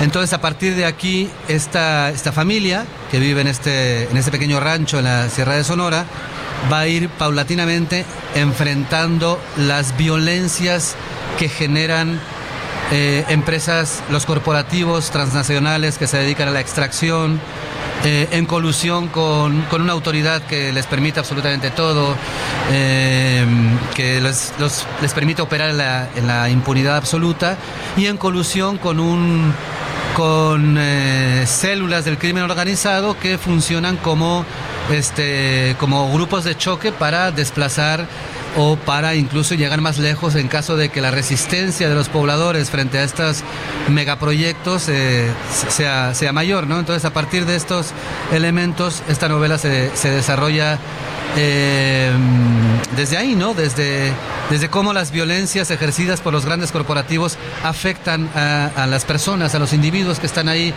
que no tienen rostro, que están olvidados, a los que les hemos dado la espalda, ¿no? El mundo rural, la gente que vive en el campo, etcétera, que ha sido sistemáticamente abandonada, no solamente por, por el Estado mexicano, por el gobierno, sino también por incluso por una ciudadanía que cada vez más se concentra en las urbes y que ha olvidado quiénes son esas personas que están ahí, ¿no? En, en un ejido, en una pequeña comunidad, en, en, el desierto, en la selva, en la sierra, ¿no? Oye, eh, Imanol, estamos escuchando que es una novela, pero bueno, sí, así como me lo describiste, nada alejado de lo que vivimos todos los días. No, claro, es, es una novela realista, en clave realista, que aborda, eh, que, que, tiene el punto de partida, es, es una investigación que que en su momento yo pude, pude hacer, que tiene que ver cómo, cómo funciona, cómo trabajan las, las, eh, las mineras en, en, este país. Pero es una novela en, eh, en, términos de que al final lo que se plantea es una historia con personajes ficticios, uh -huh. basados en, en, personajes reales, pero que son, son ficticios. Y sobre todo es una novela porque como, como tal, como género, la novela explora más que los datos duros, más que los hechos, que es más, eso pertenece más al periodismo, uh -huh. la novela te permite explorar la, la, intimidad de los personajes, la fragilidad, una, eh, aspectos mucho más introspectivos de, de, estas personas afectadas por, por el accionar ¿no? brutal, violento eh, y escalofriante de las, de las mineras. ¿no? La novela como instrumento literario te permite eso, ¿no? presentar estos estos, eh, estos personajes, humanizarlos, darles un rostro y un nombre. vidas íntimas. ¿Cuánto aproximadamente tardaste en escribir esto? Pues eh, la, la, escritura en sí me llevó aproximadamente un año, un poquito más. Pero bueno, antes de eso, yo eh, como periodista, que también he ejercido el periodismo, tuve oportunidad de conocer muy de cerca en Sonora, sí. Eh, muy de cerca cómo, cómo funciona la, la industria extractivista y cómo afecta a las comunidades, ¿no? a, los, a, los, pequeños ejidos, a, a los pueblos, a, los pequeños ranchos perdidos en la sierra, cómo, cómo, cómo devastan Sí. no solamente la tierra, sino las formas de vida. ¿no? Eso fue lo que inspiró prácticamente. Sí, este conocimiento de primera mano, mm. historias que fui conociendo a lo largo y ancho de Sonora como periodista y, y bueno, la novela, insisto, como instrumento literario me permitía explorar cosas que el periodismo tal vez no, ¿no? Eh, más allá del dato duro y de los hechos específicos, explorar eh, en términos de, de, sensibilidades humanas, ¿no? De, de subjetividades eh, y de individuos, ¿no? ¿Dónde podemos encontrar este libro, Manuel? Digo, aparte de este marco, por supuesto, de la Feria Internacional del Libro, ¿dónde podemos encontrar este, este material? Pues eh, salió con el sello Planeta, uh -huh. así que bueno, la distribución está garantiz muy garantizada. Claro. Está en todas las librerías del país, eh, también está en las librerías virtuales, electrónicas, para aquellos que quieran descargar el texto, en audiolibro, para aquellos que les gusta que les cuenten la novela en lugar de leerlas. La verdad es que Planeta, pues en ese sentido, ha hecho un trabajo extraordinario de difusión y de, y de distribución, así que no, no hay excusa. Si alguien está interesado en leer litio, está al alcance de la mano, ¿no? De cualquier manera. ¿Y a ti te podemos encontrar en alguna parte? ¿Tienes página, alguna red? En social? Facebook con mi nombre. Sí.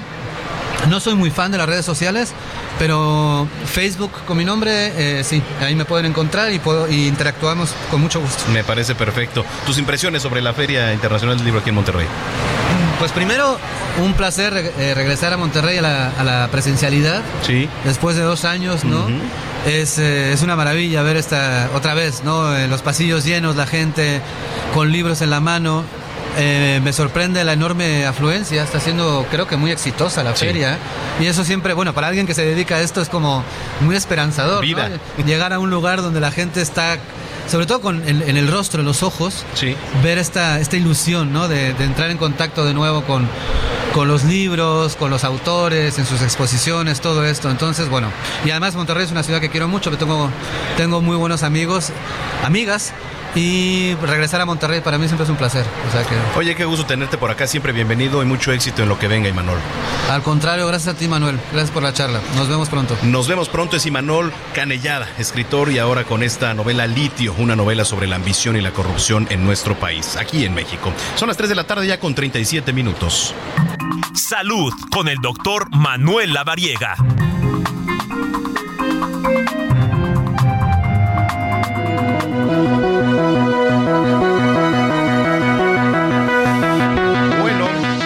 Señoras y señores, es momento de la salud con el doctor Manuel Lavariega que nos trae un tema por demás interesante. Tocayo, ¿cómo te va? Te saludo desde Monterrey, Nuevo León. Mi querido amigo Tocayo, qué gusto saludarte y espero la estén pasando súper bien, sin mucho calor y que por supuesto ya hayan pasado a comer el respectivo cabrito.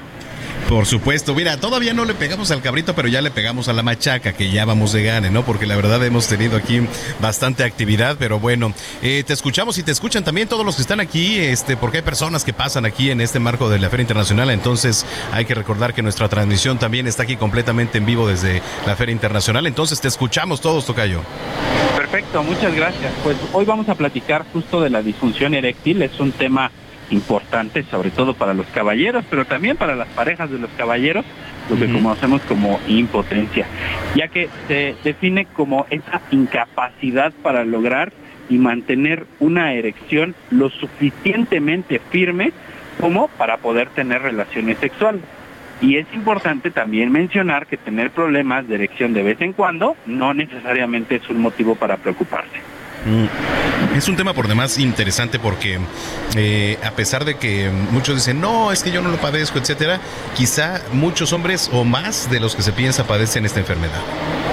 Sí, y es un problema recurrente, como bien lo menciona, uh -huh. puede provocar incluso estrés e incluso afectar también la confianza de la persona claro. y contribuir a causar problemas también en las relaciones personales. Tocayo, pero quiero decirte algo bien importante, ya que la disfunción eréctil puede estar relacionado a un tema de riesgo cardiovascular. Si un hombre tiene erecciones matutinas, quiere decir que no hay disfunción eréctil. Pero si no hay erecciones matutinas, hay que ir al médico porque eso puede generar también o puede ser un, una señal de riesgo cardiovascular. ¿Y por qué te digo esto? Porque regularmente los vasos sanguíneos se tapan y si no hay erecciones matutinas, muy probablemente esté relacionado a esta obstrucción de los vasos sanguíneos y ahí puede generarse este riesgo indirecto incluso de infartos. Así que ojo, ojo señores, ojo hombres, si hay erecciones matutinas, vamos bien, si no hay erecciones matutinas, hay que acudir con el médico. Me parece perfecto. Y esto también puede llevar a pues rupturas, ¿no? De matrimonios, etcétera. Creo que son temas a, que se deben de atender muy a tiempo. Sí, sí, sí, como bien lo dices, justamente esta es una condición que genera también condiciones psicológicas, depresión, ansiedad, estrés y como bien lo comentas, problemas con la pareja por la mala comunicación y también se puede impactar de manera importante en esta relación. Muy bien. Oye, ¿algunos consejos, recomendaciones para los que nos están escuchando? Fíjate que este es un punto también bien importante, el tema de la prevención. Hay factores de riesgo que podemos relacionar también con prevención. Por ejemplo, el consumo de tabaco es un factor de riesgo importantísimo. Si dejamos de fumar, vamos a tener disminución de este riesgo. El sobrepeso y la obesidad también es un condicionante de riesgo. Si mejoramos nuestro peso, vamos a tener mejora importante. También el tema del uso de alcohol y drogas ilícitas puede llegar a generar condiciones de riesgo para generar disfunción eréctil. Así que, pues a moderar el consumo de alcohol, a quitar estas drogas ilícitas de nuestra vida y por supuesto, pues a tratar de buscar una solución, porque como les comentaba, hay diferentes factores que se asocian, pero uno de ellos es el cardiovascular, que es el más importante, así que a estar atentos y a recibir atención médica. Bueno, pues ahí están las recomendaciones, el doctor Manuel Lavariega. Pues muchísimas gracias. ¿Dónde te podemos seguir ahí en, redes sociales y también dónde te podemos ver? Claro que sí, me pueden encontrar eh, como DR, como doctor abreviado, Lavariega Sarachaga en todas las redes sociales, en mi página web. Busquen prácticamente, pongan mi nombre en cualquier buscador de internet y ahí les aparece toda la información para que podamos estar en contacto y por supuesto resolver todas sus dudas. Correcto. Pues muchas gracias, gracias Tocayo, nos escuchamos el próximo fin de semana. Claro que sí, un fuerte abrazo para ti, a todo el equipo allá en Monterrey y bueno, pues sigan pasando bien en la feria. Muchas gracias. Ya son las 3 de la tarde con 42 minutos en el tiempo del centro. ¿Qué más es posible con Katia Castelo?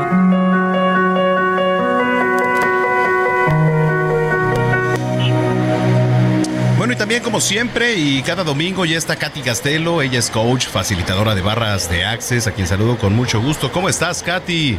¿Qué tal, Manuel? Muy bien, ¿tú cómo estás? Muy bien, con el gusto de saludarte como siempre. Oye, a ver, estaba viendo tu punto de vista, crea tu realidad. Vámonos, a ver cómo empezamos a hablar del tema. Así es, Manuel. Realmente nuestro punto de vista crea nuestra realidad y con esto me refiero a que la perspectiva que tenemos acerca de cualquier situación que estamos viviendo está creando lo que es realidad para nosotros, lo que es verdad para nosotros. Pero les tengo noticias. Resulta que más del 98% de lo que pensamos y sentimos realmente no es nuestro. Son los puntos de vista de todos los demás y lo que sucede es que nos vamos alineando con ellos y vamos creando una realidad totalmente diferente a lo que en verdad podríamos vivir. Ya que voy, te ha pasado que, no sé, tú vas a emprendernos a lo mejor algún negocio y te dicen es súper difícil, no lo hagas. O vas a empezar una relación y te dicen, no hombre, es súper complicado, mejor no lo hagas. Todo eso es el punto de vista de alguien más. Y Digamos en que... automático te alineas con eso digamos que vamos recogiendo puntos de vista, opiniones y sobre eso creamos una realidad o a partir también de la nuestra. ¿Cómo, cómo es más o menos?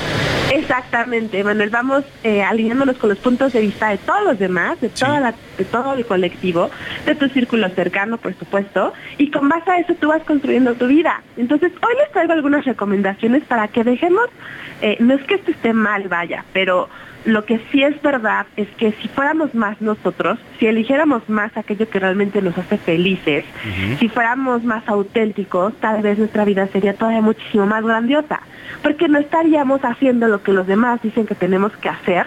Y entonces ese punto de vista que tengo en relación a las cosas está creando mi realidad, la mía y la de nadie más. Y cada quien es justo este creador ¿no? de su vida y en cualquier momento si algo no está funcionando, si algo no nos está gustando, lo podemos cambiar. De repente se nos olvida, estamos pasando por una situación complicada y pensamos que es el fin del mundo, que nunca va a pasar y se nos olvida esta parte tan importante, Manuel, que podemos modificarlo en cuanto nosotros estemos conscientes de que somos los creadores y que tenemos el control de nuestra vida, no nadie más. Sí, eso, eso es muy importante porque también vivimos de, recoger puntos de vista, opiniones, también críticas, ¿cómo no? Y todo eso va alimentando quizá una realidad diferente a la que nosotros podemos crear, este, Katy. ¿Alguna recomendación para todo esto que nos acabas de decir? Esas frases que de repente tú nos ilustras que sirven muy bien para nuestra vida en el día a día, como por ejemplo, ¿qué más es posible? ¿Qué más es posible? Exacto, mi pregunta favorita. Ya saben que siempre les dejo algunas preguntas porque lo que hacen las preguntas es sacarnos de la conclusión. Cada vez que tú concluyes algo, lo estás haciendo tan significativo y tan relevante que estás creando esta realidad.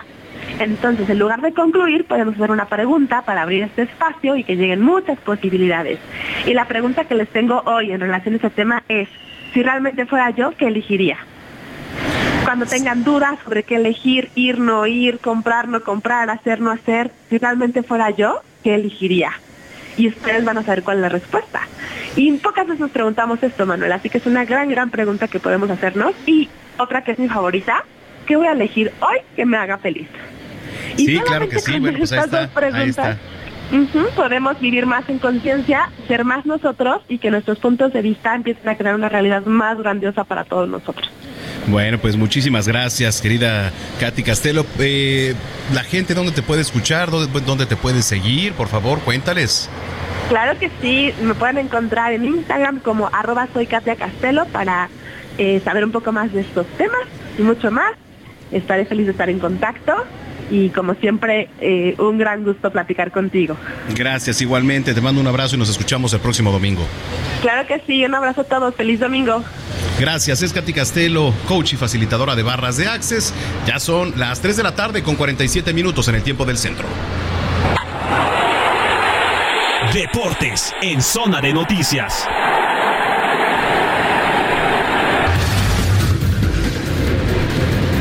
Bueno, pues ahí está ya en la línea telefónica el maestro Roberto San Germán con los deportes. Te saludo con mucho gusto aquí desde Tierras Regias, mi querido Robert.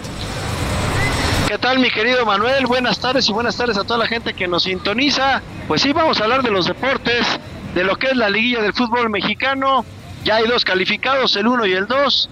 Cruz Azul, la verdad es que tuvo oportunidades, fallaron todas las que estuvieron enfrente de Andrada y simplemente no pudieron con Rayados. Rayados ganó 3 a 0 en un partido bastante, bastante aburridito. Yo no sé si Rayados piensa que va a tener la suerte de aquí hasta la final, ¿eh? Compadre, porque ayer Cruz Azul hubiera tenido un buen delantero y le cascan por lo menos dos al Monterrey, ¿eh? Sí, la verdad. Pero es que, sin problemas. ahí estuve, ahí estuve en el estadio BBVA ayer. Mandamos transmitiendo desde aquí, desde Monterrey. Ayer me di una vuelta. Sí, claro. Y este, digo, el estadio es, es increíble, ¿verdad? Pero sí, el partido estuvo ahí, hay dos, tres. Dos, tres. Y luego América pues no tuvo piedad del Puebla, que tampoco era un equipo tan malo, señores, tampoco vamos a decir que, ay, el Puebla, no, 11 goles se comió del América y nada más le pudo meter dos al América en una goliza histórica en la liguilla, 11-2 quedó este resultado. La diferencia fue abismal de los dos equipos. No creo que sea tanta, pero bueno, América ahí va poco a poco y pues bueno, ya está calificado esperando los resultados de hoy. Hay que recordarle a la gente que al ratito se enfrenta el equipo de Santos contra Toluca, va ganando el Toluca 4-3 en el, en el global. Y luego Tigres se vete al Estadio Hidalgo, al estadio donde es eh, el equipo del productor. Y se enfrentan, va perdiendo el equipo de Pachuca 1 a 0 contra los Tigres del Piojo Herrera. ¿Qué pasará? ¿Será que Guiñac se las vuelve a hacer a los del Pachuca? Sobre todo porque Guiñac, pues siendo con Fidalgo para mí los dos mejores jugadores extranjeros que tenemos en este momento en el fútbol nacional, pues están haciendo las cosas de maravilla, aunque también fue dudoso el penal de los Tigres. ¿Qué va a pasar? No sabemos si van a pasar los primeros cuatro, mi querido amigo, para jugar las semifinales del fútbol mexicano. Bueno, pues a ver qué es lo que pasa. Eh, la verdad es que yo veo a tus águilas con bastantes posibilidades, por lo menos, de llegar a la final, ¿eh? Mira, se ve muy fuerte el América, pero hay que recordar que el fútbol, como lo decía el ruso Brailovsky, hay que jugar los partidos, amigo. No nos podemos adelantar. Puedes tener una mala tarde y te comes cinco, y con esos cinco es muy complicado. Entonces, yo creo que primero hay que jugar los partidos, no hay que demeritar a los que están, ¿no? Y pues creo que tener todo el respeto. Creo que eso lo ha hecho muy bien el Tan Ortiz, en donde siempre que habla de la conferencia de prensa dice, no hemos ganado nada, señores. Así que no empecemos a decir que el América y el América no se ha ganado nada. Puede ser el equipo avasallador y lo que tú quieras, pero si no ganas el título, ¿de qué te sirve? Así es esto, ¿eh? Sí, sí, si no lo ganas, así, así, es esto, ¿no? Entonces yo creo que hay que ir pian pianito. Sí, se ve muy fuerte el equipo, ¿no? Se ve muy fuerte. Ah, no, no, como lo dice José Ramón Fernández, de que está arreglado el torneo mexicano porque ya le tocaba a la América. O sea, por favor, hay que ser serios alguna vez en la vida, ¿no? Porque decía que él se arregla por parte de las televisoras y por parte de la Federación Mexicana de Fútbol y hasta los árbitros, ¿no? Diciendo el señor que le tocaba a la América por eso, ¿no? No, pues señor, no, la América está jugando mejor que cualquier otro equipo hasta el momento, por eso es el primer lugar, por eso terminó así y por eso lo que vimos ayer con Puebla, ¿no? Y lo que vimos desde el, desde el miércoles. Ahora hay que esperar a ver qué sucede en este partido, mi querido amigo. Ahora las semifinales, a ver con quién le toca. Oye, pero dejando ya el fútbol, vámonos a las grandes ligas. Perdónenme, señores, los de los Dodgers. El culpable de lo que pasó, la debacle del equipo después de tantos triunfos en una temporada, se llama Dave Roberts. Lo volvió a hacer.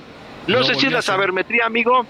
No sé si es la sabermetría. No sé si el señor está eh, no digo la palabra como debe de ser, pero lo que hizo con sus pitchers cuando estás dominando los partidos, si es para que la gente de los Dodgers diga si lo quieren tener de manager, compadre.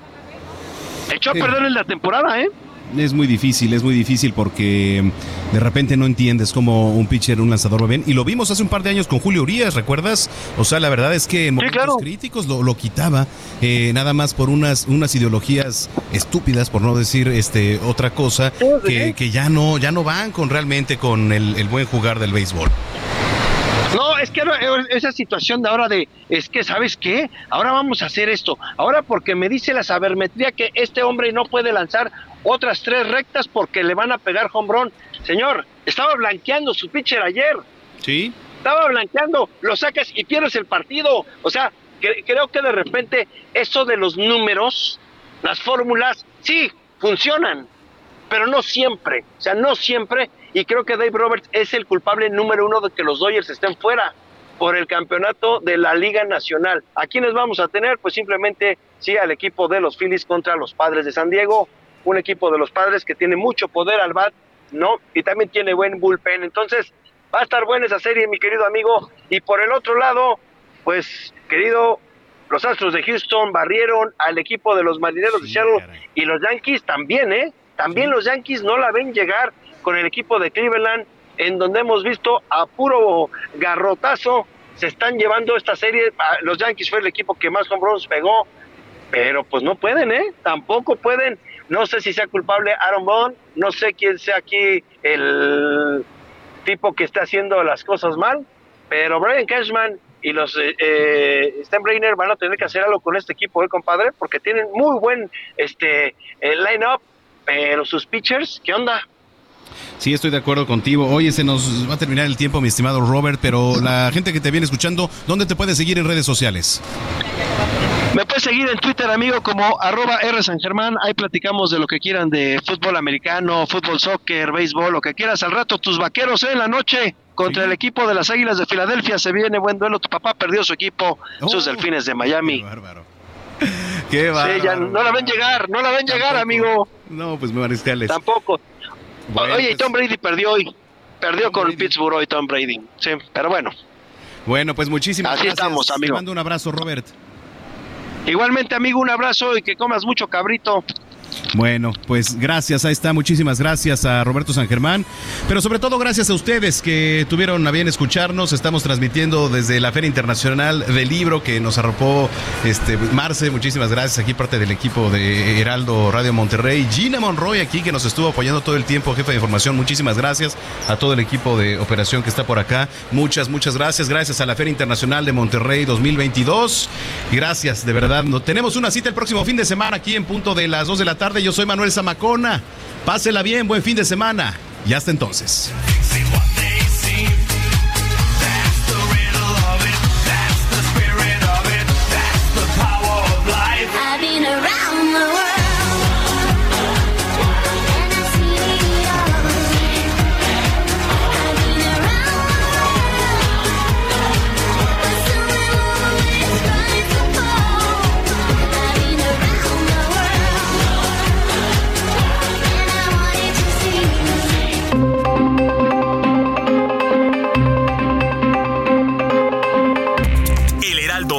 Presentó Zona de Noticias con Manuel Zamacona.